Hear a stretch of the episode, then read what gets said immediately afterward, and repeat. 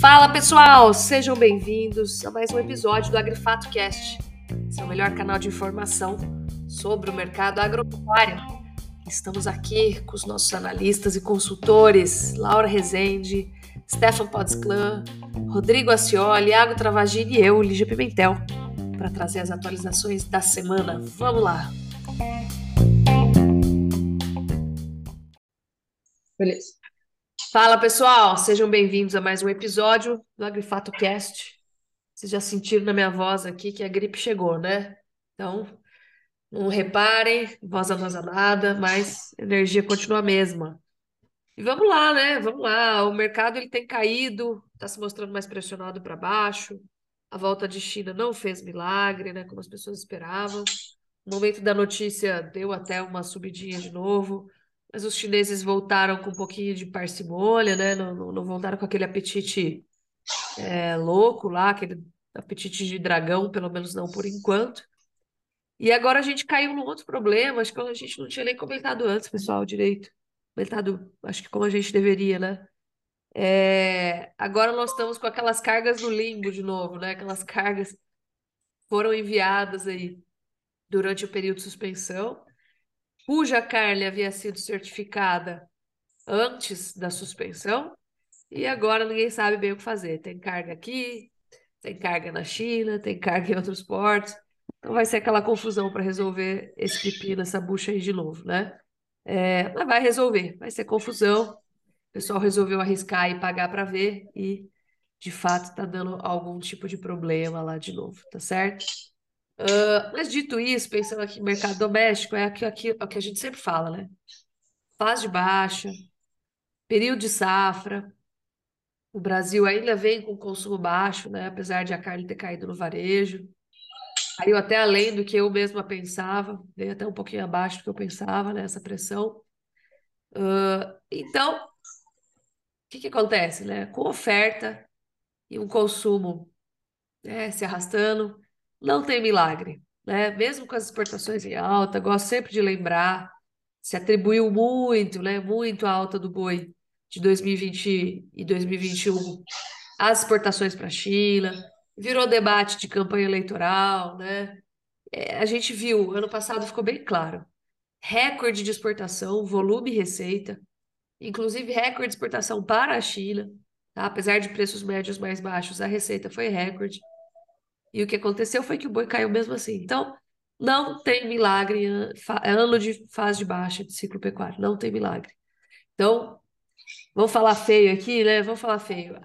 É ano de bunda na parede, entendeu? Não tem jeito. Tá?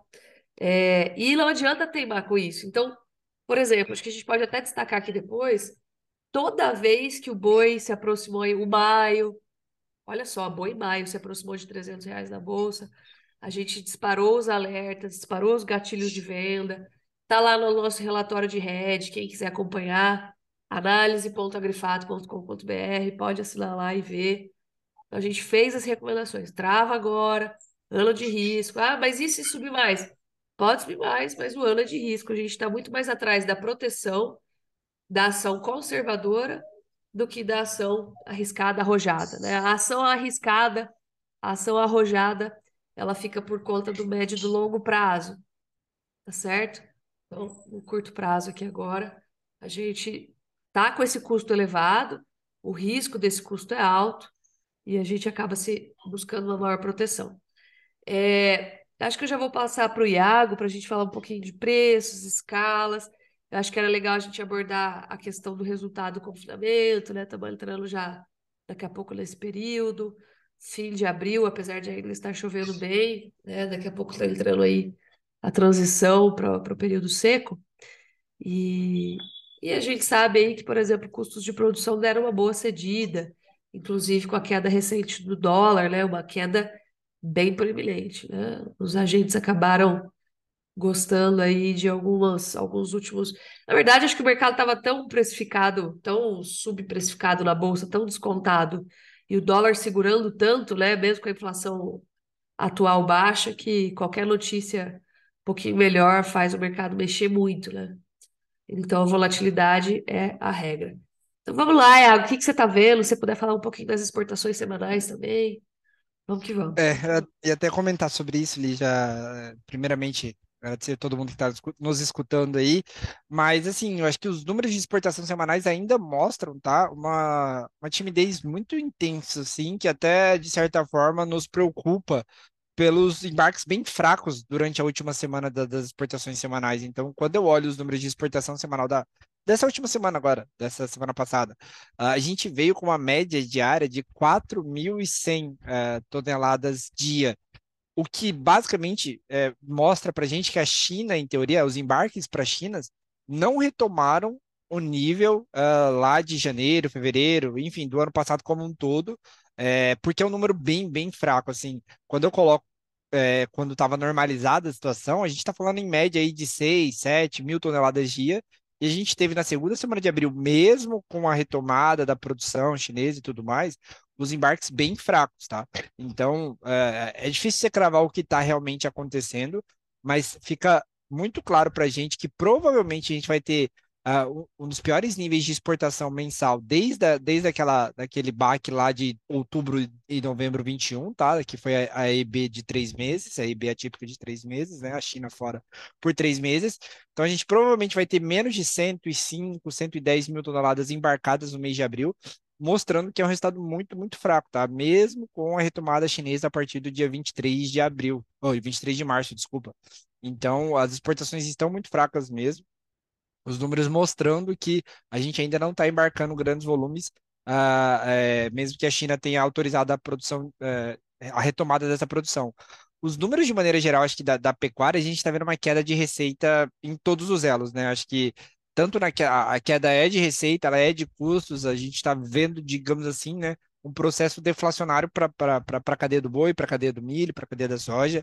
Acho que o pessoal vai explicar melhor aí o que está acontecendo na soja e no milho.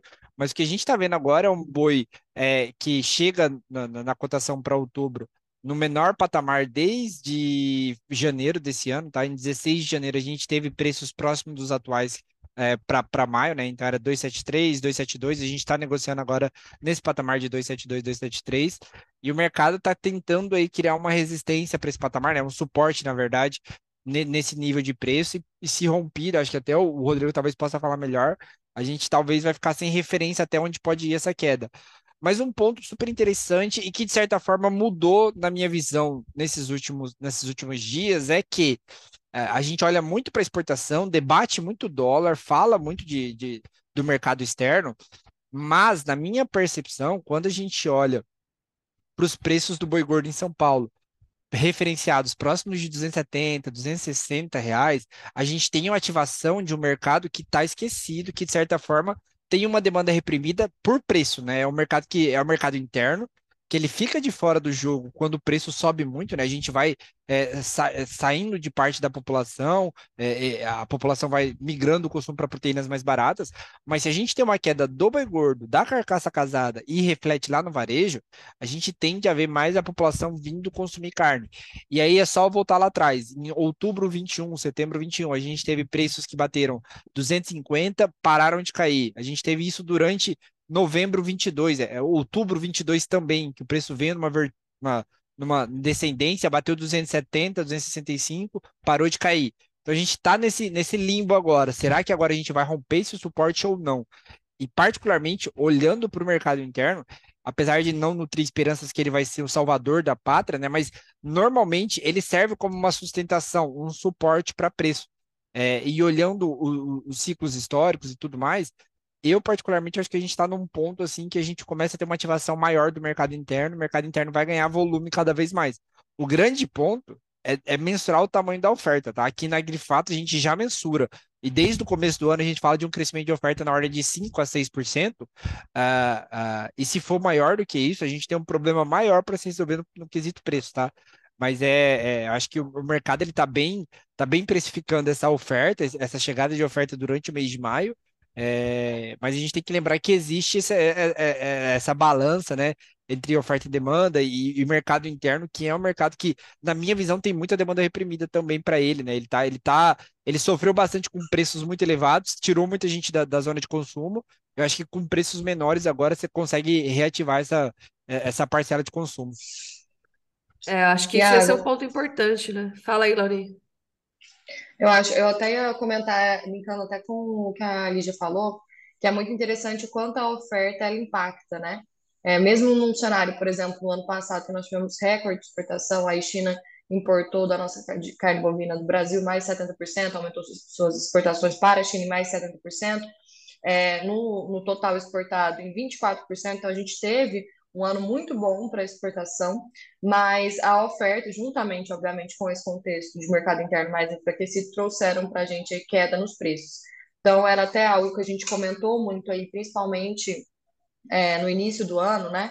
Quando a gente foi até realizar algumas travas, algumas travas para os clientes, já, ah, será que fica aquele receio no mercado, ah, a China vai voltar com muita força, ou, tá, ou eles estão normalizando agora a movimentação de pessoas, tiraram aquelas restrições é, rígidas né, em relação ao Covid, mas isso foi um ponto até que a gente bateu muito. Até quando a China é, consegue é, absorver tanta carne bovina também, né? Eles já tiveram um aumento muito grande de importação, mesmo num contexto de restrição de movimentação de pessoas, a gente sabe que a carne bovina na China ela é muito consumida em food service, então mesmo nesse contexto lá de restrição de movimentação, a gente teve um aumento muito grande das importações. E aí muitas é, pessoas, assim, muito, muitos representantes do mercado até acreditavam que essa demanda chinesa pudesse vir muito mais forte nesse ano, justamente por essa flexibilização das medidas. E não é isso que a gente está vendo, né? Mesmo Como a gente foi se enganando, né? Com essa questão dos lockdowns, do, do...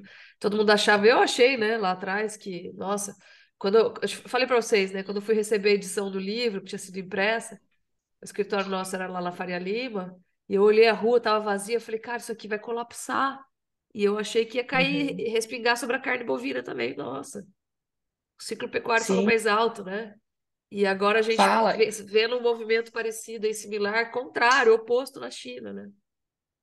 Exatamente, exatamente. Então é, é, muito importante, eu acho, assim, a gente obviamente tem as máximas do mercado, mas a gente fazendo esse acompanhamento e sentindo os movimentos, né? Para não ficar, às vezes, só com paradigmas ali expostos de, olha, o que incentiva um consumo é a movimentação de pessoas na China, porque o consumo lá é mais de food service. Tá, mas foi um aprendizado para a gente observar que mesmo a China estando em lockdown, é, ela consome muita carne bovina, né? Obviamente teve toda a questão de PSA, de menor disponibilidade de proteínas animais internamente, mas assim, eu acho que é muito importante a gente ir analisando tanto esses novos aprendizados que o mercado vai dando para a gente diariamente, quanto em relação ao quão a mão da oferta, que é justamente o Iago estava comentando aí também, o quão a mão da oferta ela é pesada, né? É, tem uma coisa importante, né, que a gente não é difícil mensurar daqui, porque não tem indicador para isso.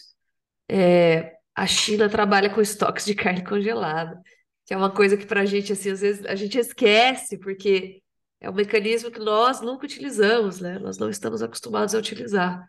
Então, quanto isso aí influencia, né?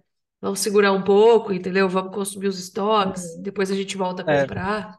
Ô, Lígia, exatamente assim, e isso, desculpa até te interromper, mas é porque é uma coisa que estava na minha cabeça desde ontem, que a gente estava falando, e os números de exportação é, vieram e deram um tapa assim na cara de, de de quem afirmava, e eu sempre ressaltei isso assim, é difícil saber o quanto a, a, gente tem de estoque na China. É uma informação que eu não tenho, eu acho que é muito difícil você conseguir essa informação. Então, quem fala que a China estava com estoques muito curtos e, elas, e eles voltariam logo para é, pós-caso de EB atípica, me, é muito, assim, eu, eu interpreto como uma levi, levianidade, sabe? Você não tem como saber o quanto como saber. Aliás, né, cara, vamos uhum. falar real, pega a China, pega o, o perfil da China eu acho que é quase um assunto de segurança nacional isso, entendeu? Exatamente, exatamente. Não vai falar quanto você tem de comida lá para seus, sabe? Ainda mais nesse, nesse, nessa etapa tensa que a gente está da história global, assim, sabe? Então eu concordo com você. Agora, vamos, vamos pegar e voltar para as bases, né? Sazonalmente, a China importa mais ou menos no primeiro semestre, né? Importa menos. Normalmente Exato. ela acelera no segundo semestre. É regra, não é regra mas tem uma, a gente tem um histórico disso, né? Então, tá, talvez esteja em linha aí com a sazonalidade, que é o que a gente sim, observa sim. aqui, entendeu? Então, eu estou bem de olho nisso, apesar de eu ainda apostar em, em, expansão da China, a gente tem o problema lá do desabastecimento de carne suína, né? PSA continua, a China vai continuar crescendo, esse é um ponto importante, né? Cada pessoa que sai ali debaixo da linha da pobreza acaba acessando proteínas de melhor qualidade, é, então, acho que a gente tem um, um, um horizonte positivo para as exportações para a China, negativo para a volatilidade, porque isso vai trazer problemas. Então, o que eu falo, né? Ah, nós vamos continuar tendo é, casos atípicos, né, de EB. Fora isso, sei lá, cara, dá um bode lá no, no, no, na região, na zona marítima ali de portos chineses, sei lá, faz conta que tem um problema com Taiwan e a China está se fortalecendo, parece que para isso também. O que, que vai acontecer? Nós vamos parar de embarcar, vai tudo ficar fechado lá por um tempo. A exemplo do que aconteceu ali. É, eu acho que eles têm mais amplitude, né? É, talvez fique menos restrito do que aconteceu com Rússia e Ucrânia, por exemplo. Mas, mesmo assim, a gente vai ter problemas. Então, assim, vai, vem problema, vai respingar aqui, nós vamos ter mercado caindo, vamos ter suspensão de exportações. Se o consumo doméstico continuar pequeno, que eu acredito que vai continuar, não estou vendo motivos para o brasileiro ampliar muito o consumo de carne bovina, sinceramente, no médio e longo prazo. Tá? Pelo menos por enquanto, não. É, a gente vai continuar vendo a China e as exportações abocanharem a participação maior da produção, e isso é volatilidade, né, cara? Isso é volatilidade. Então, Sim. tem que aprender a comercializar antes, tem que aprender a se inserir no ciclo pecuário, porque eu acho que ajuda muito, assim, eu acho que traz uma vantagem competitiva muito grande. Não vai te fazer acertar o olho da mosca, às vezes a gente erra, mas a vantagem competitiva da, da sua tomada de decisão, assim, é muito grande. E, e então é isso. Ô, Laurinha, o que que você tem visto de reposição aí? Semana passada nós tivemos queda nos preços do bezerro, né? Essa questão de, de reposição, a gente vê os preços cedendo já há um tempo, né? Desde o pico que nós tivemos lá em 2021. De lá para cá vem um viés de baixa. É, agora, para os próximos meses, a gente vê uma janela mais interessante ainda de compra, né? A gente sabe que historicamente os melhores preços aí estão no segundo trimestre do ano, né? Então, pegando aí a janela de abril, maio, junho. É, então, estamos entrando nessa janela de compra. Observamos já que a queda do bezerro ela já foi acentuada, então nós identificamos que não tem tanto espaço para cair é, de forma tão brusca mais, além do que já caiu, a queda acumulada aí desde o pico já foi mais de 32%, então é uma queda significativa já para a gente, mas acho que fica é, o alerta, a gente já vem falando isso há um tempo, né, dessa janela de compra, uhum. acho que a gente está entrando nela e cada vez mais adentrando, então, visto que não tem tanto espaço, é, pelo que a gente tem analisado também, para quedas tão sustentadas, mas eu acredito que para quem precisa repor, né, obviamente tem que fazer todo esse planejamento em relação à passagem, a gente sabe que a gente está entrando numa época mais delicada agora do ano, que é seca, mas é interessante aí ficar esse sinalzinho de alerta e ligar o radar para já ir é, compondo aí, é, fazendo a compra desses animais de reposição que precisam ser adquiridos aí. E, e aí, principalmente animais mais jovens também, que é algo que a gente tem falado, né, que leva um tempo maior para serem abatidos, e apostando também no momento melhor de abate, no, cenário mais positivo para a pecuária quando eles forem abatidos. Não, é, animais que seriam levados ali para daqui é, um ano e meio, dois, né, dependendo do sistema de manejo aí, mas em um contexto que a gente já acredita num cenário um pouco mais positivo para a pecuária.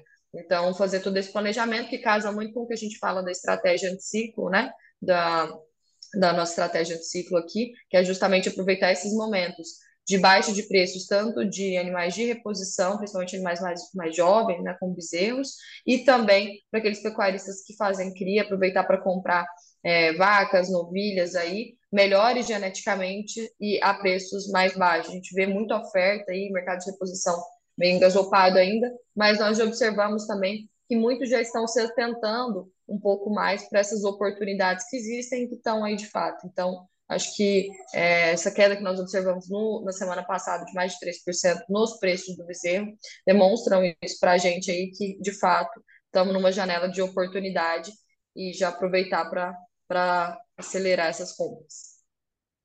Então, né, é engraçado que está está indo super em linha assim com aquele relatório que a gente soltou um tempo, umas semanas atrás sobre o melhor momento para comprar bezerro, né? Claro, a gente tem que pensar em duas vertentes, lembrando do relatório, preço e condição de recria desse bezerro depois, que acaba custando também, né? Então tá tudo lá. Mas é interessante porque vem em linha, né? Em termos de preço, Bezerro, ele dá as melhores oportunidades, oportunidades aí no, nos primeiros quadrimestres do ano, né? O Iago, por sinal, que compôs aí principalmente esse relatório bem importante que a gente divulgou aqui. Então, é, é eu lembro que até, até perguntaram, Lid, a gente teve uma, uma reunião, acho que semana passada, dia 11, se eu não me engano, um dos nossos clientes aqui, e ele me perguntou, ah, Iago, mas lá em janeiro, fevereiro, você, você fez um chute, né? Acho que a, a, a Lígia chutou, se eu não me engano, na live, que a gente ia ter ali próximo de fevereiro, março, o menor preço do ano, e o meu chute era para maio, né? E aí ele perguntou, ah, será que a gente agora já tá vendo os menores preços do ano, será que isso vai piorar ainda? E aí eu, eu pontuei para ele, né, que eu acho que a gente ainda tem espaço para talvez piorar, mas é, é, muito pouco, sabe? É, é, é, é talvez seja uma uma linha ali, 1%, 2%, que acho que a gente já, já caiu de cerca de 35% desde a máxima. Então, em teoria, na, pelo menos na minha visão hoje, existe pouco espaço para que a gente veja a reposição caindo. Eu acho que só para finalizar minha fala aqui, o produtor deve focar hoje em margem. É, eu sei que ele está vendendo um boi gordo bem mais barato do que ele vendia um ano atrás, mas a, a, a, compra de todo o resto está muito mais barata também, né? Ele está gastando menos para comprar boi mago, para comprar bezerro, para comprar milho hoje, para comprar farelo de soja. Então, assim, é, é, a minha percepção, e acho que o recado que eu, que eu deixo aqui, sempre é válido esse recado, foque na margem, né? Acho que é isso que é mais de suma importância hoje do que só a receita bruta, digamos assim. É isso aí. Tem um ponto importante, né? É, a gente tem agora o abate de fêmeas, ele tá a todo vapor, cara. A gente tem os números mais atualizados do IDEA, né? E na última medição, pega o relatório lá pra vocês verem, gente. Vocês precisam olhar isso, assim, precisa ficar de olho, porque o mercado tá mudando, assim, na cara da gente. A fase de alta, ela tá se construindo na cara da gente, assim. É impressionante. Queda do preço do bezerro, boi gordo, preço desanimando, entendeu? Aí todo mundo começando a bater fêmea, fêmea não vale nada, a diferença entre macho e fêmea é enorme. Assim, tá na cara, tá desenhando, não enxerga quem não quer. No último relatório de abates do Mato Grosso que a gente é, elaborou aqui com os dados do ILEA, o abate de fêmeas está impressionante, 51%, cara. 51%, entendeu? Então, assim, é que Mato Grosso é um estado criador também, né? Mato Grosso ele tem tudo ali. Um estado bem completo em termos de pecuária mas é impressionante, né? A participação é muito alta.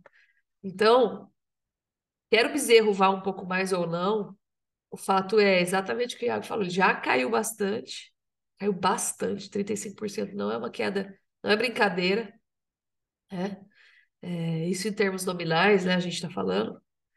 E, e o ponto é a janela de oportunidade está aberta, entendeu? Se você tem pasto, se você tem caixa, tá na hora de comprar. A gente está repetindo isso assim, muito, muito, né? Lá na frente, a hora que voltar a subir, vou falar, lembra? Dava tempo. Mas é isso aí. É, mais, falar um pouco dessa situação aí do confinamento, que eu acho que a gente já junta com perspectiva para grãos, né? E essa atualização importante aí do cenário dos insumos.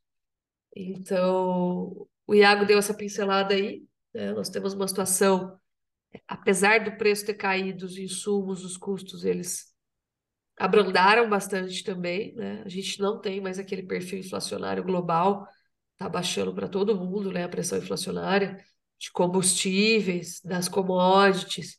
Então, se a gente pegar e comparar com o que estava acontecendo entre 2020 e 2021 com grãos e carnes e agora, né? Isso também dá uma placada no cenário. Fretes marítimos aliviaram muito, vieram para baixo do que estava antes, né? Da guerra entre Rússia e Ucrânia é, o próprio dólar, agora que a gente já comentou. Então, tudo isso acaba trazendo uma pressão inflacionária para baixo, é, ajudando aí a construir essa margem é, um pouquinho. Ainda, eu não vou falar que ela está boa, né? Mas ela está um pouco mais fácil de fechar do que ano passado, nesse mesmo período. É isso que eu enxergo. Por quê? Porque nós estamos considerando principalmente, principalmente, um preço de reposição mais baixo, né? Do que o mesmo período do ano passado.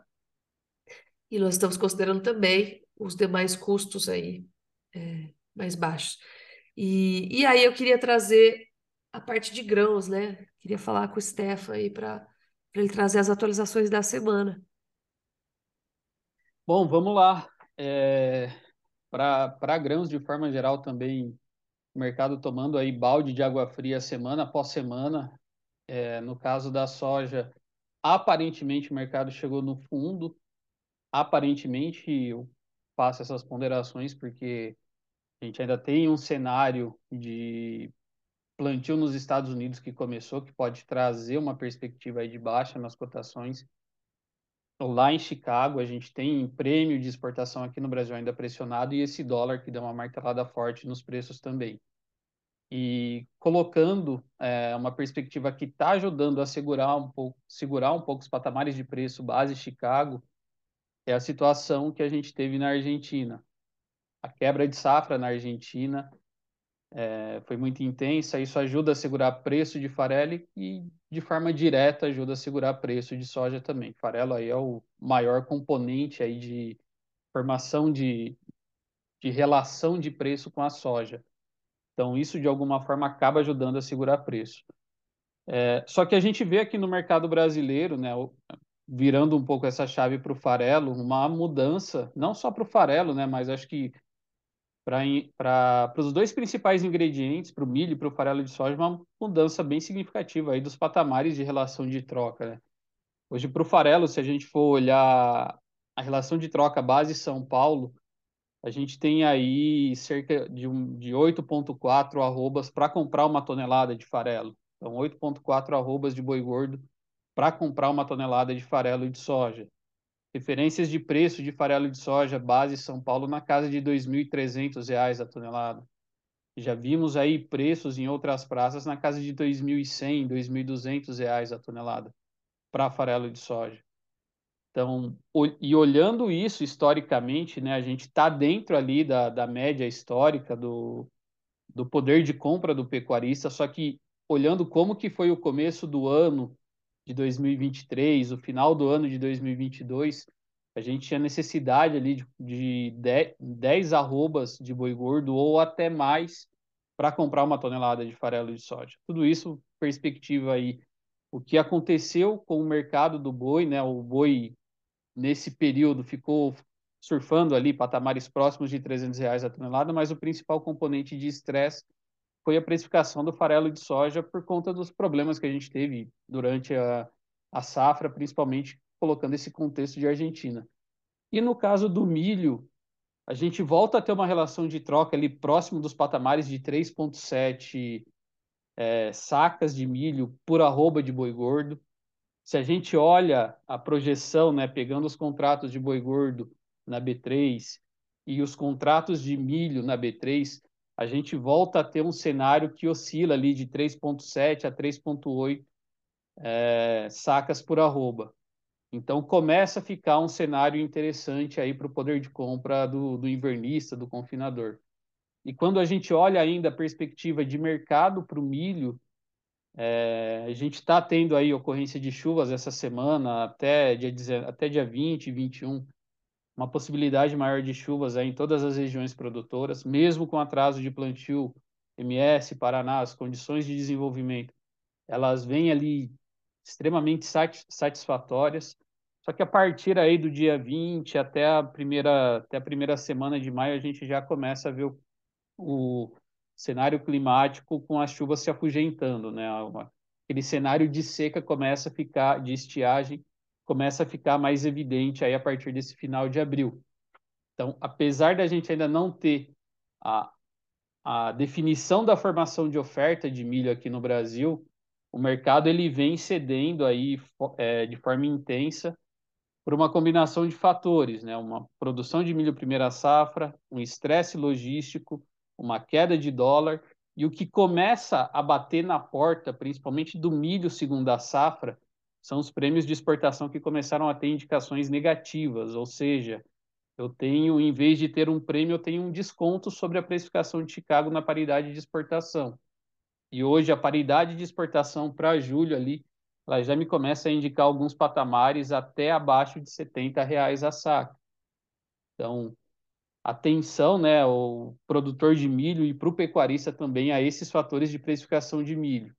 Se a gente olhar ofertas de milho que estão acontecendo aí para a segunda safra, base Mato Grosso já tem indicações de compra aí a níveis entre 40 e 45 reais a saca por parte de trading, por parte de indústria, por parte desses, desses maiores precificadores. Então, a gente ainda não tem a definição da oferta, mas uma indicação, uma perspectiva muito positiva para a safra de milho que vem se construindo, mesmo com o cenário que a gente teve de plantio, ainda vai trazer algum nível de estresse para preço aí para o milho, podendo aí chegar a níveis abaixo de 70 reais a saca base São Paulo. Tudo vai depender do que acontecer ainda com situação de Estados Unidos, com definições sobre paridade de exportação que vão impactar diretamente nessa formação de preço. E daí eu queria colocar o, o Rodrigo aí na linha para trazer o que, tá, que tem movimentado aí de cenário internacional é, na precificação de milho, na precificação de soja, trazer o, esse overview de, do mercado de grãos, o que está acontecendo. Bacana. Vamos lá, Stefan. É, na última semana, nós tivemos a divulgação do relatório WASD, relatório de oferta e demanda global agrícola por parte do USDA. Também tivemos aqui no Brasil o relatório da Conab. Começando primeiro pelo cenário lá fora, né, nós temos um, um cenário, vamos assim dizer, praticamente o oposto do movimento de preços aqui no Brasil. Se a gente observa os contratos mais curtos em Chicago, pode-se dizer que eles estão em tendência de alta, tanto para a soja quanto para o milho, principalmente, respondendo muito o balanço interno nos Estados Unidos de oferta e demanda, que até a entrada da nova safra norte-americana ainda é um balanço mais restrito. Então, nós observamos para a soja, inclusive, o contrato maio trabalhando acima ainda de 15 dólares por bushel, e o contrato de milho, também referência maio, trabalhando acima dos 6,70 dólares por bushel. Respondendo a essa não alteração, vamos assim dizer, do USDA, no, no último relatório, né, ele trouxe, um tom de neutralidade, porém que direcionou muito preços na última semana e na atual semana, foi um humor macroeconômico melhor, né? Na quarta-feira passada, nós tivemos a, a divulgação do IPC anual, né? a inflação norte-americana ela veio abaixo do projetado, é, o índice de preços ao consumidor atingiu 5%, o projetado era 5,2%. O milho, especialmente, ele deu uma puxada a mais acompanhando os futuros de trigo em Chicago, com toda a questão envolvendo o conflito Rússia Ucrânia. Nós estamos há mais ou menos um mês do término do último acordo de grãos no Mar Negro, então ele está previsto para ser é, renovado ou encerrado em 18 de maio e já tem algumas colocações por parte da Rússia que ele está próximo ao fim, então isso colocou é, pressão, né, colocou uma sustentação de preços para os futuros de trigo e milho em Chicago. Ah, agora, voltando aqui para o Brasil, como eu disse anteriormente, a gente tem um cenário basicamente oposto, muito em função dessa grande safra, tanto de soja quanto de milho aqui no Brasil. A, tanto o USDA quanto a Conab colocam safras recordes aqui. É, prêmios de exportação continuam recuando. Para soja, o embarque em maio, no dia de ontem, a cotação foi de me, é, menos 145 centes de dólar por bushel. Eu lembro que era meados de final de fevereiro, conversava com o Stefan sobre quando esse prêmio de exportação da soja ia para ficar em patamares negativos. Se a gente observa isso ao longo do tempo, final de fevereiro ele ainda era positivo, então muita atenção isso que o Stefan colocou anteriormente para o milho, né? Os prêmios de exportação começam a trabalhar é, em patamares já negativos, então ele muda muito rápido, né? A frequência. Hoje, de novo, a gente está falando em um embarque para maio no caso da soja, menos 145 centos de dólar por bushel. Não estou falando que nós teremos essa indicação para o milho, mas para a soja é reflexo dessa elevada oferta de produto que a gente tem. Né? Conab coloca 153,63 milhões de toneladas e o USDA 154 milhões de toneladas. No dia de ontem, o indicador Paranaguá ele veio a 143,47 reais a saca de soja.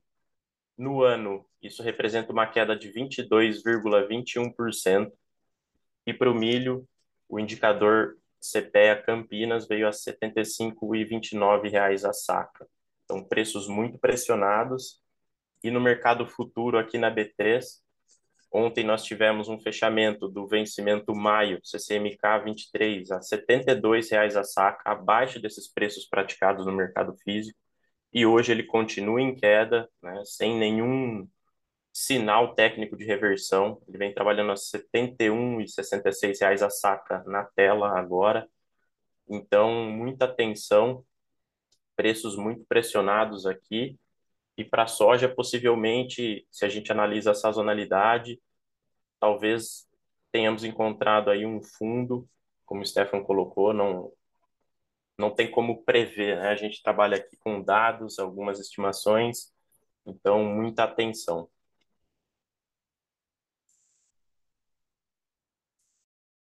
Excelente, turma. Acho que é isso aí. Acho que são as atualizações da semana para a gente trazer para o pessoal. Vocês veem que essa semana a gente, mais do que grandes novidades, tem muitas questões reflexivas, né? Mas é o que eu falei, o mercado está acontecendo assim de uma maneira muito clara nos bastidores aí. O resto é detalhe, tá? Porque pecuária se planeja no médio e no longo prazo, não tem jeito. Tá bom? Vamos que vamos? Valeu. Show. Valeu. Boa Valeu, semana. boa Obrigada, semana. pessoal. Boa semana. Obrigado, pessoal.